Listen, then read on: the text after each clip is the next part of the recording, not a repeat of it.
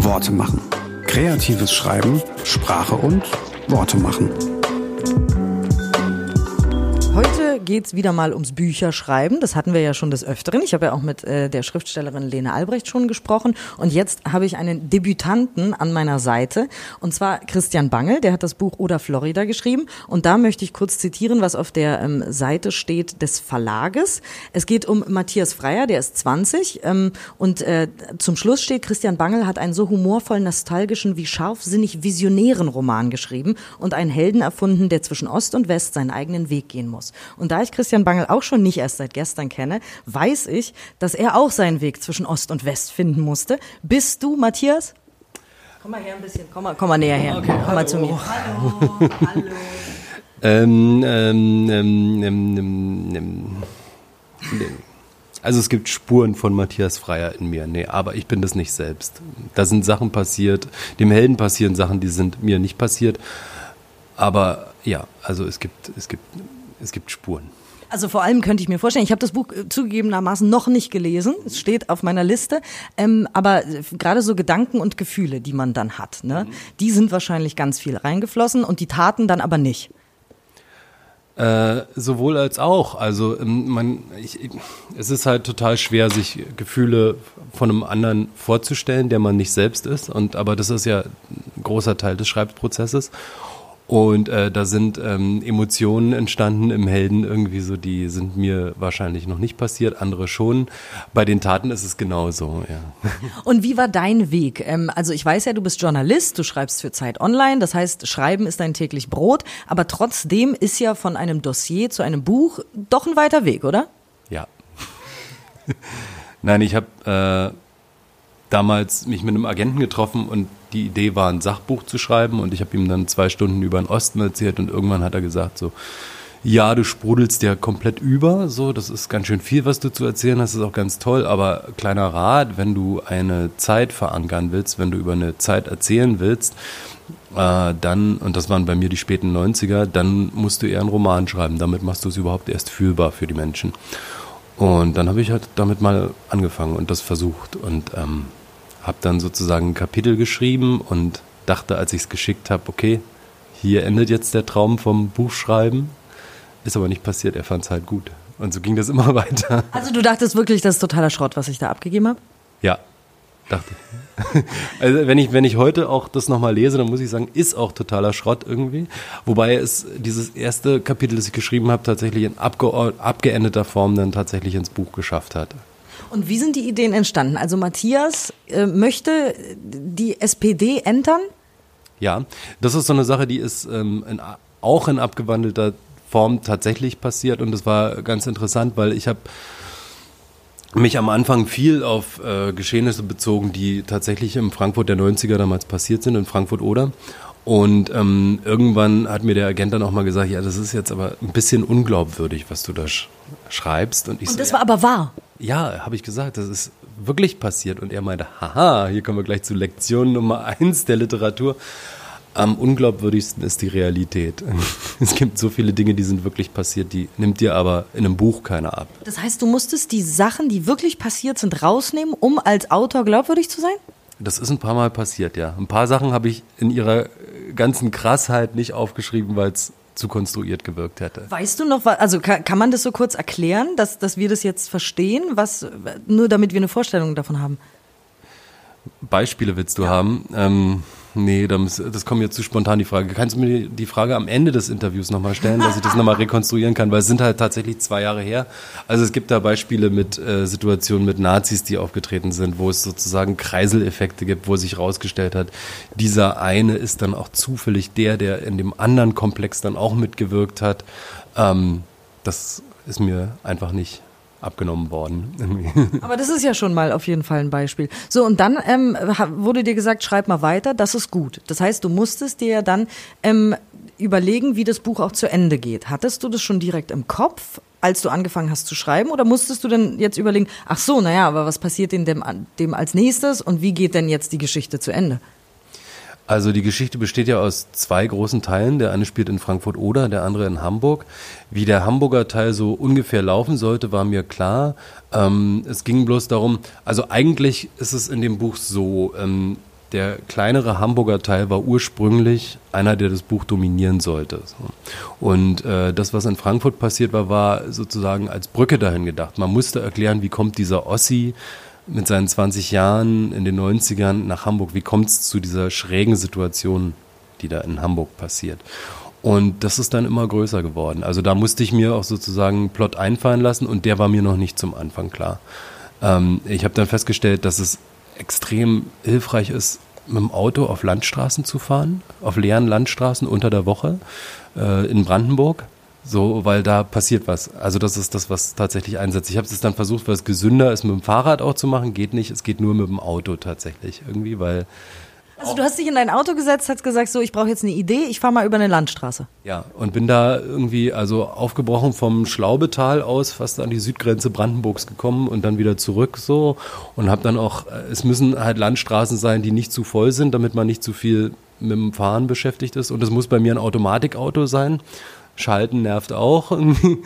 ähm, das, das hat dann aber funktioniert, ja. Faszinierend, siehst du, das ist auch ein Grund, warum ich diesen Podcast mache, weil ich mit Menschen über ihren kreativen Prozess spreche. Das macht total Spaß, wenn man dann auch inspiriert wird. Und, und der Christian ist halt über die Landstraße gefahren. Das ist super. Jeder hat seine eigenen, äh, ja, Dinge, die er braucht, damit was passiert im Kopf. Und dann, wenn du wieder zu Hause angekommen bist, wie hast du dann gearbeitet? Hattest du dann irgendwie Karteikarten, wo du dann den nächsten Schritt von Matthias aufgeschrieben hast oder einzelne Geschichten oder wie hast du das strukturiert zu Hause? Oder war das am Rechner oder wie?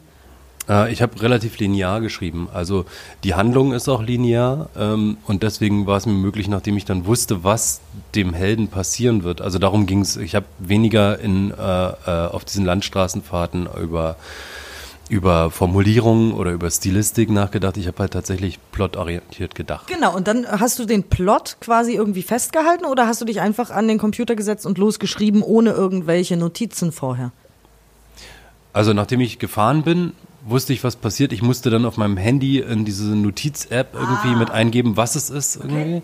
Aber tatsächlich nur in Stichpunkten. Und dann habe ich halt zu Hause gesessen, also beziehungsweise nicht zu Hause, sondern äh, in meinem Büro und habe dann hab das dann geschehen lassen. Und da war dann auch Platz für Stilistik und das Ausformulieren und wie das genau passiert. So, aber äh, so auf Plot-Ebene so, der muss jetzt in die SPD eintreten, dann müssen sie den Kandidaten finden, dann muss aber rauskommen, dass der in der Stasi war.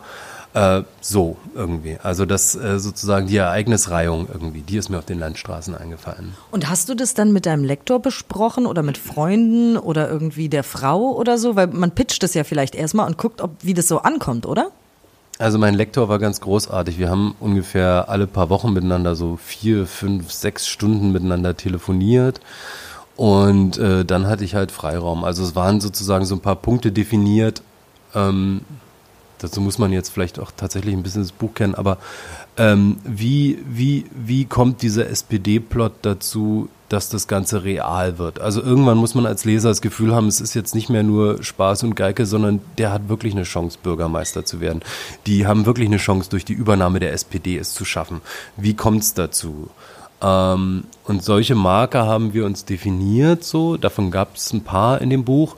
Und das Dahinkommen war so meine Sache irgendwie. Und dann habe ich dem, ich habe das dann halt in sehr einsamen Nacht, Nachtaktionen dann immer geschrieben, irgendwie jeden Tag aufs Neue. Und äh, irgendwann hat er es dann halt bekommen. So. Und dann hat er dir gesagt, ja, das ist unglaubwürdig, nimm das mal raus, mach das mal anders. Und dann hast du es wieder direkt diesen Part überarbeitet? Oder wie ist da der, der Vorgang bei euch gewesen?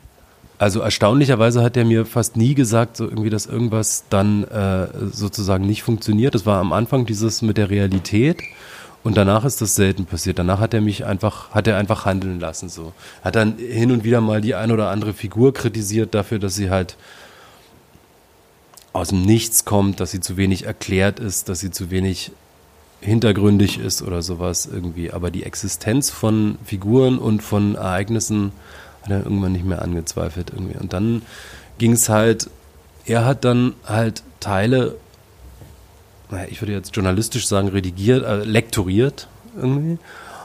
Und äh, da ging es dann halt vor allem um Sprache so. Und da sind auch manchmal ähm, äh, gedankliche Schleifen des Helden rausgefallen. Ich, ich schreibe ja aus der Ich-Perspektive und es ist wahnsinnig schwer, die Balance zu finden zwischen dem äh, Denken und Handeln des Helden irgendwie. Also man muss ja immer wieder sozusagen ein bisschen auf Distanz gehen und verstehen,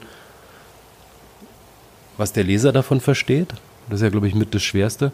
Da haben wir halt viel dran gearbeitet irgendwie. Aber sonst, ich hatte nicht das Gefühl, dass der, also ganz am Anfang hat er halt viel gebremst, viel gesteuert und danach bin ich einfach gefahren. So. Und ähm, ich habe das auch geliebt. Also ich vermisse das auch heute noch ein bisschen, die Zeit ohne diese Rückabstimmung, die Zeit, die dir frei zur Verfügung steht. Ich habe das ähm, oft so gemacht, dass ich äh, mich einen Vormittag um meine Tochter gekümmert habe und dann irgendwann nachmittags gegen drei dann so eine Stunde spazieren war, dann in mein äh, Büro im Schillerkiez in der Nähe vom Tempelhofer Feld gegangen bin. Da ist dann nochmal eine Stunde oder zwei vergangen, bis ich mich richtig gefühlt habe. So. Und dann war es meistens, wurde es dann dunkel und dann ging das halt bis weit in die Nacht. Und in dem Büro, das war so ein Coworking Space, war dann auch oft auch niemand mehr und das fand ich wahnsinnig gut. Und ähm, ich glaube, man wird halt ein bisschen zum Zombie dabei. So. Deswegen war es wichtig, dass ich zwischendurch immer noch meine Familie gesehen habe. So. Aber es ist trotzdem so, ich glaube, das hat, hat es Juli C. mal gesagt, so, es gibt nichts Gegensätzlicheres als äh, Kinder und Schreiben. Ja, es, es das ist, kann ich mir vorstellen. Das ist wie, keinen Vergleich hin irgendwie ja. so, ja, aber es ist wirklich wahnsinnig weit voneinander entfernt und das zu überbrücken war echt schwierig, aber war auch notwendig. Aber du hattest keine Motivationsschwierigkeiten, klingt so. Also du warst jetzt nicht so, oh, jetzt muss ich schreiben. Ich weiß gar nicht jetzt, ob ich in der Stimmung bin oder ob jetzt was aus mir rauskommt, sondern du hattest halt deinen Weg und dann kam auch immer was raus aus dir. Ja, das, ähm, also die Grundmotivation, einen Roman zu schreiben, nachdem man noch nie fiktiv geschrieben hat, die ist natürlich, also das ist, ähm, also das ist natürlich riesig. Das ist, äh, man denkt da auch immer mal wieder dran, hey, dieses Buch, es wird wahrscheinlich Exemplare dieses Buches geben, nachdem ich schon 50 Jahre tot bin. Ja, da wird noch auf irgendeinem Grabbeltisch irgendwie so ein Ding rumliegen. Das wird wirklich bleiben. Meine Tochter wird das hoffentlich irgendwie lesen, wenn sie 16 ist oder sowas, oder vielleicht sogar schon früher. Dazu werden Nachfahren von mir was denken. Also wenn man sich das in seiner Größe abstrahiert, dann ist natürlich sowieso klar, Hey, natürlich soll es so toll wie möglich werden. Natürlich gibt es dann auch manchmal Dellen, es regnet, es ist Februar, man ist krank. Aber das war bei mir, also ich habe da ein Ding immer abends nochmal eingebaut und zwar saß ich jeden Abend anderthalb Stunden abends auf meinem Balkon, habe ein Bier getrunken oder andere geistige Getränke und ähm, nochmal sacken lassen, was heute passiert ist. Und habe mir dadurch erstens, mh, mm, also ich habe ich hab mich dazu gebracht, mit Freude nochmal auf das zu schauen, was ich da gemacht habe heute. Also wohlwollend. Während man schreibt, ist man ja nicht wohlwollend irgendwie. Man ist ja, das ist ja ein Kampf mit sich selbst. Aber wenn man sozusagen eine Stunde raus ist oder zwei, dann kann man da nochmal mit gutem Gefühl raufschauen oder mit einem besseren. Und das habe ich mir abends verschafft und habe dann auch nochmal dran gedacht, wo ich, wo ich so stehe. Und dabei kam immer wieder die Größe dieses Gefühls, hey, in neun Monaten, in zwölf Monaten, in drei Monaten wird das Ding fertig sein, dann lässt sich nichts mehr verändern und dann kommt es raus und alle können es lesen. So. Also die Faszination dieses Gefühls, ein Buch zu schreiben, habe ich mir immer wieder vor Augen geführt, jeden Tag und das war wirklich wichtig. Und fühlst du dich jetzt wie ein Schriftsteller? Bist du jetzt Christian Bangel, Schriftsteller? Darüber denke ich viel nach. Ähm, es gibt ja dieses Wort Autor, ne? So das, äh, das Buchautor. Buchautor ist aber nicht so sexy. Schriftsteller ist schöner, oder? Ist schöner, aber ich habe sogar bei Wikipedia nachgeguckt. Schriftsteller müssen, also für einen Schriftsteller muss man da, also es gibt ja natürlich, also es gibt keinen Lehrberuf Schriftsteller, aber es heißt schon, dass Schriftsteller eher so Leute sind, die das wirklich regelmäßig machen, immer wieder. Und ich habe so, ich würde mich wahnsinnig gern, also meine Eitelkeit sagt, ich würde mich wahnsinnig gern Schriftsteller nennen, aber ich traue mich nicht. aber wenn du einfach jetzt noch ein Buch schreibst, ab zwei ist man vielleicht schon Schriftsteller. Naja, aber zwei könnten ja immer noch so, naja, hast halt ein zweites geschrieben, aber du machst es immer noch nicht regelmäßig. Ich weiß es nicht. Ich weiß nicht, ab wann ich das darf. Aber ich lasse es hin und wieder schon mal fallen, aber komme mir immer komisch dabei vor. Auf Partys, wenn dich keiner kennt, kannst du es ja mal austesten. Ich bin Schriftsteller. Ja, aber gerade so ein Typ, den man auf einer Party trifft, der sagt, ich bin Schriftsteller, will man mit dem weiterreden eigentlich? Naja, aber wenn jemand sagt, ich schreibe Bücher, dann ist es auch unsexy. Hm. Ich finde Schriftsteller besser. Naja, aber wenn jemand sagt, ich schreibe Bücher, dann kann er auch gleich Schriftsteller sagen, irgendwie so. Aber wenn man jemand sagt, ich habe ein Buch geschrieben, Ich habe gerade ein Buch, obwohl, nee, will man auch nicht weiterreden, ne? weil dann ahnt man schon irgendwie, okay. Jetzt will der die ganze Zeit über sein Buch reden den ganzen Abend. Und wie er dahin kam. Ne? Insofern, Diane, toll, dass du mich das hier machen lässt. Irgendwie so, was ich auf keiner Party erleben darf. Genau, auf einer Party würde ich auch sagen, boah, quatsch mich nicht voll und umdrehen und weggehen. Aber so ist es kein Problem. So habe ich ein Mikro dabei extra. Ähm, hast du denn, weil du eben ja selber gesagt hast, du vermisst es und du würdest es gerne wieder machen, was ich ja total verstehen kann, weil der Vorgang auch einfach irgendwie schön und äh, ja, meditativ nach gerade klingt. Also hast du Ideen für ein nächstes Buch? Nee, ich glaube, das, nee, das ist aber auch so vorgesehen. Also das Buch ist jetzt im äh, letzten Herbst rausgekommen und ich, mir war völlig klar, jetzt kommt auf jeden Fall erstmal eine Abklingphase. So. Also ich äh, bin jetzt gerade, also es scheint jetzt so zu sein, dass die Reaktionen darauf vereinzeln. Es gibt jetzt nicht mehr so viele Artikel, den Google Alert kann ich auch bald ausschalten. So. Gut, dass ich jetzt nochmal gekommen bin, um dich zu befragen. Anne nochmal gekommen. Es gibt auch noch ein paar Lesungen, aber ich bin also ich bin noch nicht mal so weit, dass ich sagen kann, okay, dieses Buch hat jetzt folgenden Effekt gehabt, so irgendwie. Also da kommen ja auch noch ein paar Lesungen, wo man wieder neue Eindrücke gewinnt. Und wenn das fertig ist, dann kommt wahrscheinlich noch mal noch eine Abklingenphase, wo man dann so denkt, so was, wie, wie, wie, was habe ich damit bewirkt, wie hat mir das gefallen, so was müsste beim nächsten Mal anders sein. Und dann soll so ganz generisch vielleicht mal irgendwann so bei einem Whisky-Abend irgendwie ein Gedanke kommen oder sowas oder bei einer langen Autofahrt und so. Also ich will mich da auf keinen Fall reinzwingen. Ja, dann bist du kein Schriftsteller. Aber dafür komme ich bei Partys besser rüber. Ja, das stimmt. Dafür wollen Leute noch mit dir reden. Ähm, wie ist denn das jetzt? Also, wenn man da so sitzt, nachmittags bis nachts und eben einen, einen fiktiven Roman schreibt und ja aber eigentlich Journalist ist und dann kommt man irgendwann, dann ist das Buch fertig, du kommst wieder zur Arbeit, bam, schreibt man jetzt wieder eine Meldung oder eine Reportage oder so. Hast, hattest du dann so eine Art Schreibkulturschock? Nö, überhaupt nicht. Also es ist ja, also es ist ja total klar, dass halt jetzt wieder das Geländer der Realität da ist. Also die Dinge müssen halt stimmen. So. Hat aber auch Vorteile, weil das ähm, zwingt einen nicht dazu, irgendwie kreativ zu werden. So. Also im Sinne von irgendwie, ich muss jetzt einen Plot finden oder so. Einen Plot muss man natürlich für eine Reportage trotzdem finden. Man muss ja freilegen, was man genau erzählen will. Aber ähm, ich habe da eher, äh, ich habe da, also ich meine, dabei gewonnen zu haben, eine Art der Schreibe irgendwie. Also ein Gefühl dafür, dass man, ähm, obwohl man bei der Realität bleibt, auch seine Worte auf eine Art wählen kann, die einfach noch ein bisschen weiter vom klassisch-journalistischen ist irgendwie. Dass man, ähm, welche, welche Töne man erzeugen kann, welche Zwischentöne so. Also das, da habe ich eher das Gefühl, ich habe gewonnen dabei so. Gleichwohl ist es natürlich so, ich, ähm, ich, ich bin jetzt natürlich verliebt in die Strecke so, ne? Also je größer, desto besser irgendwie. Wir haben ja ich, großes Glück irgendwie, ich darf jetzt hier dieses Projekt D18 und durfte vorher D17 machen, was ja aus echt langen Texten besteht. Das passt mir optimal, es könnte noch länger sein, so, ja, irgendwie. Ähm, nee, aber das ist, also, ich, also also es war, war nicht so schlimm, wieder zurückzugehen in den Journalismus. Jetzt hast du eben gesagt, wenn du jetzt das nochmal liest, dann äh, findest du es jetzt gar nicht mehr so geil. Hast du eben gesagt, vor zehn Minuten oder so. Ähm, würdest du es jetzt nochmal ganz anders schreiben? Das Buch? Ja. Na, an der Stelle bin ich noch nicht irgendwie so. Also ich merke einfach, also am Anfang nach der Veröffentlichung ist es halt ein Gefühl von, also das, das, das Gefühl ist riesig. Also da, da laufen Leute durch dein Buch, wie sie durch ein Haus laufen, das du selbst gebaut hast, ja, und haben, laufen die Treppe, spüren das Knarzen, finden diese, finden die Aussicht toll, finden die Küche hässlich. Das ist, äh, da ist emotional so viel zu verwalten, weil das, die, dieses Haus besteht natürlich aus den eigenen Gefühlen so, ja. Und das ähm, hat erstmal ein Viertel bis halbes Jahr gedauert, um da erstmal runterzukommen irgendwie ja, und äh, sozusagen einen richtigen Eindruck zu bekommen von dem, was man da eigentlich gemacht hat. So. Jetzt sehe ich halt die Schwächen irgendwie. Das okay, aber du würdest es jetzt nicht komplett anders schreiben, sondern du sagst, naja, hm, hier, das war nicht so gut. Hast du dich denn eigentlich ähm, gequält bei Formulierungen, weil es ja eben darum auch ging, weil du meintest, das Schreiben an und für sich ist Qual. Also ich schreibe ja ab und zu mal eine Kurzgeschichte und so. Und für mich ist es eher nicht Qual, sondern es kommt so raus aus mir und dann ist es da und dann finde ich es am nächsten Tag eher scheiße. Aber in dem Augenblick macht es mir eigentlich Spaß und ich habe das Gefühl, hoch, wo kommen denn all diese Worte her? Hast du so sehr lange an einzelnen Sätzen gefeilt, die gelöscht, neu geschrieben, wieder gelöscht, neu geschrieben?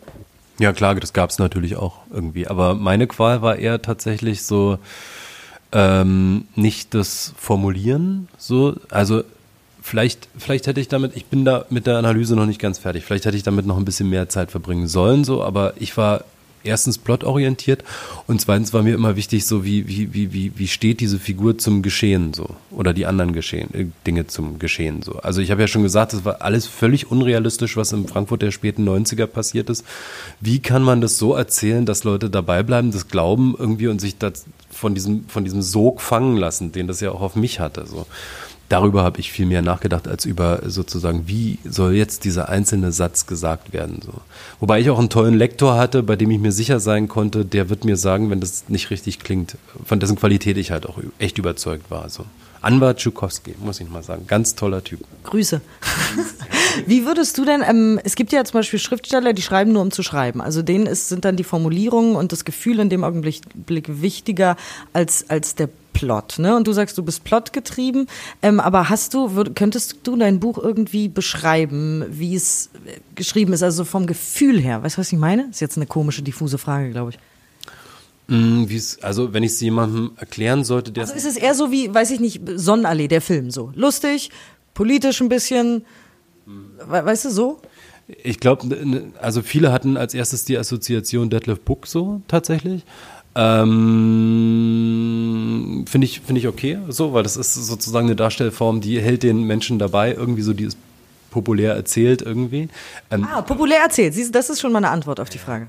Das war halt mein Ziel. Es sollte unbedingt, also was da passiert, ist halt traurig, dramatisch und und erschütternd so, ja. Und ich wollte diese Sachen aber nicht traurig, dramatisch und erschütternd erzählen, sondern irgendwie ich hatte immer das Gefühl, ich hatte immer das Ziel, jüdischen Humor irgendwie zu machen, irgendwie. Ja? Also wenn, wenn man das so abgrenzen kann, irgendwie so, aber äh, mit einer Schwärze und mit einer, mit einer, mit einem Spott auf das Böse zu schauen, irgendwie dass ein, dass ein, äh, auf eine Art, dass man, dass man als Leser da dabei bleibt irgendwie. Das, das war mein Ziel. Ich wollte unbedingt, dass die Leute lachen und ihnen das Lachen vielleicht im Halse stecken bleibt und dann aber doch wieder rauskommt irgendwie so, weil anders konnte ich das damals auch nicht sehen. So, wo wir wieder bei der Frage sind, ist der Held auch der Autor? Ja, zum Teil ja, doch. Ähm, Genau, und das war mein Ziel. Und wenn Leute sagen, so, sie haben gut gelacht über dieses Buch, irgendwie so, dann, dann ist schon mal ein Ziel erreicht. Irgendwie. Ich glaube nicht, dass jemandem entgeht, irgendwie, wie grauenhaft die Ereignisse da trotzdem sind. So.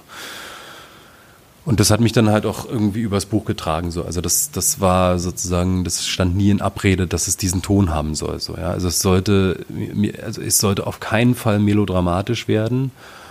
Es sollte nicht reißerisch werden und es sollte aber auch nicht diese diese schwere Innerlichkeit bekommen, die, die es in deutscher Literatur oft gibt, irgendwie, wo sozusagen irgendwie eigentlich ein, ein, normales Individuum in einem recht normalen historischen Kontext, aber sozusagen trotzdem irgendwie so vor den Abgründen seiner Innerlichkeit steht irgendwie und so seitenweise irgendwie mit sich ringt. Das alles sollte nicht passieren. Der Held ist halt 20 irgendwie und für ihn ist das alles perfekte Normalität. Und wenn man das aus der Ich-Perspektive erzählen will, dann geht das halt nur mit mit Humor, mit Schwert. Hast du teilweise selber auch geschrieben und dich über deinen Text kaputt gelacht?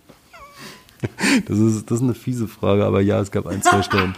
Weil die, das gehörte zu den Sachen, die sind auch wirklich passiert und da dachte ich mir irgendwie so, dass, wie, wie schön, das, das feiern zu dürfen, dass das passiert ist irgendwie und wie dämlich eigentlich.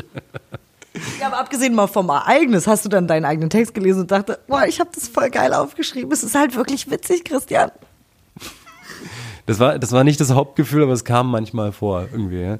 Oft dachte ich halt, oh Gott, irgendwie, das kann doch, das kann doch keiner glauben hier irgendwie. So, das ist doch alles irgendwie. Die Leute müssen doch aussteigen. Es ist zu rasant irgendwie. So muss man, muss dem Leser das Gefühl geben, so irgendwie hier jetzt mal ein bisschen Fläche, mal so ein bisschen. Lass ihn doch mal den Bürgersteig lang gehen irgendwie und so und nichts sehen irgendwie. Das können ja große Autoren so toll, ne, so dass sich jemand irgendwie über sieben Seiten irgendwie mit einem Papierschnipsel befasst irgendwie oder sowas. Aber ich bin halt Debütant und ich habe nie fiktiv geschrieben irgendwie und ich behaupte auch nicht, dass das mein größtes Talent ist irgendwie so. Dazu fehlt mir einfach noch die Fähigkeit. Vielleicht kommt es ja noch so, ja. Äh, und so ist dieses Buch halt besteht halt aus lauter Szenen, die doch echt rasant sind so irgendwie. Hab mir aber sagen lassen, dass es funktioniert. Man bleibt da gerne dabei. Wie ist denn das? Du gehst jetzt auf Lesung, du liest deinen eigenen Text vor. Du bist Debütant, du hast das alles noch nie gemacht. Da sitzen Menschen, die gucken dich an und sagen, so, Christian, dann lies mal jetzt, ne? Und du sitzt da und liest deinen eigenen Text vor. Wie, wie fühlt sich das an? Ähm, äh, man macht sich in die Hose. Also Nein, macht man nicht, aber also ich hatte echt Schiss. Also das war wirklich, also gerade die erste Lesung, die war im Prenzlauer Berg in so einer Buchhandlung, die auch so ein gewisses Renommee hat irgendwie und da saßen dann erstens viele Bekannte und zweitens Leute, denen man ansah, dass sie sehr viele gute Bücher gelesen haben und dann sitzt man da auf dieser Couch und da kommt dann halt, also da kommt dann halt der Moment, in dem wirklich alle Vorbereitungen vorbei sind und man jetzt anfangen muss zu lesen. So, jetzt geht's los und äh, das war echt extrem gruselig. Hab dann irgendwie auch die erste Seite hat erstmal niemand reagiert irgendwie und dann kam aber so eine Stelle, wo dann sozusagen das erste Mal so ein, so ein lächelndes Murmeln kam im Publikum und da, da, da war ich dann freier. Da war, da ging es besser. Und dann war es halt äh, gleich die zweite Lesung war in der Heimatstadt Frankfurt-Oder, in meiner Heimatstadt Frankfurt-Oder, wo das Buch auch zum großen Teil spielt.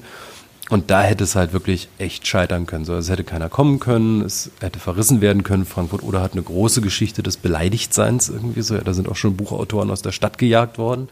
Ähm, Mit Mistgabeln. naja, fast. Aber ähm, die waren halt, also es war richtig voll und die waren richtig froh. Also da war, hinterher stand ich halt noch eine Dreiviertelstunde da mit Leuten gesprochen, äh, Autogramme gegeben. Autogramme, ja. Ähm, worauf ich überhaupt nicht vorbereitet war, so Widmungen. So.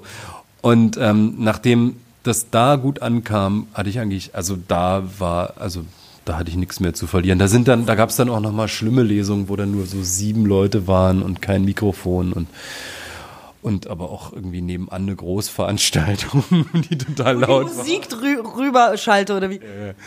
Ich war mal bei so einer bei, bei, bei einer Buchmesse in Berlin irgendwie so sehr voll, wahnsinnig so eine riesen Messehalle. 2000 Leute oder so und so Messegebrumm halt irgendwie und so und ich dann so in so einem kleinen in so einer kleinen Ecke halt und da waren so sieben Leute und von denen waren drei selbst organisiert irgendwie und die fanden das okay, was ich da vorgelesen habe, aber ich habe mich auch selbst nicht gehört und so. Aber es war alles okay, weil da, also Frankfurt musste halt funktionieren, das war wichtig. Und vor, vor den Berlinern so. Und Hamburg.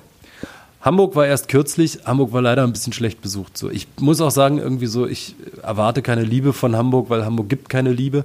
Aber ähm, also, ich, es ist schon merkwürdig, weil ein Drittel des Buchs spielt in Hamburg. Irgendwie, es, es steht halt nicht auf dem Buchrücken, dass es auch in Hamburg spielt. Aber ähm, dann kriegt der Hamburger das auch nicht mit. Wenn es nicht draufsteht, woher soll der Hamburger das wissen? Der braucht, es, es muss wahrscheinlich ins Hamburg-Regal in Hamburg. Wahrscheinlich, ja, ja, irgendwie. Und das, ähm, ja, also wenn jemand hier zuhört, irgendwie der in Hamburg einen Café oder einen Zoofachmarkt oder eine Tankstelle oder sonst was besitzt, ich lese überall. Ich möchte gerne in Hamburg lesen. Irgendwie. Also ein bisschen Liebe von Hamburg möchte der Christian schon auch haben, auch in der Tankstelle, ja, oder Tierfachmarkt. Oder auch Hass irgendwie so. Ich möchte von Hamburg überhaupt mal eine Reaktion. Hamburg, reagiere, for God's sakes! Sehr schön. Also bitte, liebe Hamburger und Hamburgerinnen, meldet euch bei Christian Bangel. Gerne auch über Pieper oder bei Zeit Online. Ähm, jetzt, jetzt ist ja diese Geschichte ne, von Matthias, der ja auch ein bisschen Christian ist. Die musste raus. Das ist deine Geschichte. Du hast die absurden Geschichten in Frankfurt oder erzähl, äh, erlebt. Du bist dann selber nach Hamburg. Du hast die Geschichten in, in, in Hamburg erlebt. So, es ist also quasi ein, ein innerer Drang gewesen, dass diese Geschichte in die Welt kommt. Jetzt haben wir eben darüber gesprochen, wenn du Schriftsteller sein willst, muss da noch ein bisschen was kommen. Jetzt müsstest du ja, wenn du angenommen, du planst dein nächstes Buch, ja, komplett fiktiv anfangen, weil du hast ja deine Geschichte schon erzählt, oder? Ja, es ist halt auch immer noch total offen, ob ich überhaupt Bü Bücher schreiben kann, so, ne? Weil jetzt habe ich ja einfach irgendwie einen Teil der Realität wiedergegeben. Und ich äh, möchte nicht, wie Sven Regner, jetzt einfach mit jedem Buch sozusagen eine neue Dekade meines Lebens erzählen. So irgendwie, das, das geht nicht irgendwie, obwohl ich Sven Regner wirklich sehr verehre. Aber das sollte jetzt nicht noch jemand versuchen. So. Und ähm, insofern fällt das weg irgendwie. Und äh, genau, jetzt muss man sich halt überlegen, jetzt müsste ich mir einen fiktiven Plot ein. Aber hast du Bock drauf? Also hast du Geschichten im Kopf, wo du sagst, boah, wie geil wäre das, dass du schon mal so ein bisschen auf der Landstraße überlegst, fiktiv, das könnte gehen? Ja, ich habe natürlich totalen Bock drauf, aber wie gesagt, ich muss dafür erstmal, ich, ich bin da gedanklich noch nicht. Okay. Ich muss, äh, ich muss jetzt erstmal sammeln irgendwie und ich äh, habe so ein paar grobe Grundgedanken, aber das hat sich noch nicht verfestigt. Ich will ja nur, dass du der unsympathische Christian auf den Partys bist und endlich sagst, ich bin Schriftsteller. da müssen wir aber auch ein bisschen am Ton üben. Wie, wie sagt man sowas dann, ich bin Schriftsteller? Oh, ich bin Schriftsteller. So ein bisschen dramatisch, oder? So, so ein bisschen. Naja, oder so dramatisch, undramatisch, ne? Na, ich bin Schriftsteller. So als wäre es dir peinlich. Das ist gut. Das, ist gut. So ein super Understatement. Ja. Was, machst du beruflich? Ich bin Schriftsteller. Und dann auch weggucken und sich noch einen Drink holen. So. Selber weggehen, damit der andere nicht weggehen kann. Sehr schön. Also da müssen wir noch dran arbeiten und äh, du überlegst dir mal, was du noch schreibst. Guck mal, die halbe Stunde ist jetzt tatsächlich schon rum. Und zwar Punkt. Genau 30 jetzt. Wir haben eine halbe Stunde über dein Buch gesprochen. Hast du noch irgendwas, was du loswerden möchtest, was du jetzt auf einer Party, wenn ich jetzt weggehen würde, noch so, warte mal, ich muss dir noch was erzählen. Ne, ich schlage vor, wir machen daraus jetzt einfach irgendwie, also ein wöchentliches Format über mein Buch zu reden, irgendwie so, ja? Also Immer andere Facetten auch? Immer andere Facetten auch? andere Facetten. Oder soll ich immer die gleichen Fragen stellen? Das können wir auch machen. Ja, Kann man auch machen, ja. Also, also es gibt Lieblingsfragen, irgendwie, mit denen steigen wir vielleicht ein, irgendwie so. Aber sonst irgendwie wünsche ich mir schon so ein bisschen Kreativität auch vom Interviewer irgendwie, was er denn diese Woche entdeckt hat in meinem Buch. Irgendwie. Wöchentliche Christian Bangel Update. Und auch wie du dich fühlst. Wie es mir geht, ja. Ja, auch, auch mal über mich sprechen irgendwie, ja. Also, fände ich gut. Also, Sehr gern. Ich bin ja auch gerne hier. Ja, ich bin ja auch bei Zeit Online gerade. Hier haben wir uns auch getroffen. Äh, hier habe ich auch Wasser bekommen. Wir sind jetzt fertig. Wir haben kostenlos, ja. Kostenlos. kostenlos. Ja, vielen Dank. Vielen Dank an alle Beteiligten und so. Also ähm, schaltet beim nächsten Mal wieder ein, wenn es heißt 30 Minuten. Wie geht's eigentlich Christian Bangel? Vielleicht nehme ich doch wen anders nächste Woche. Ich überlege nochmal, okay? Also es interessiert mich wirklich sehr, wie es dir geht, auch jede Woche gerne. Okay. Aber wir können uns vielleicht noch andere Themen überlegen. Dann kommen wir wieder zusammen, auch gerne beim Bier. Vielen Dank auf jeden Fall. Herzlichen Dank.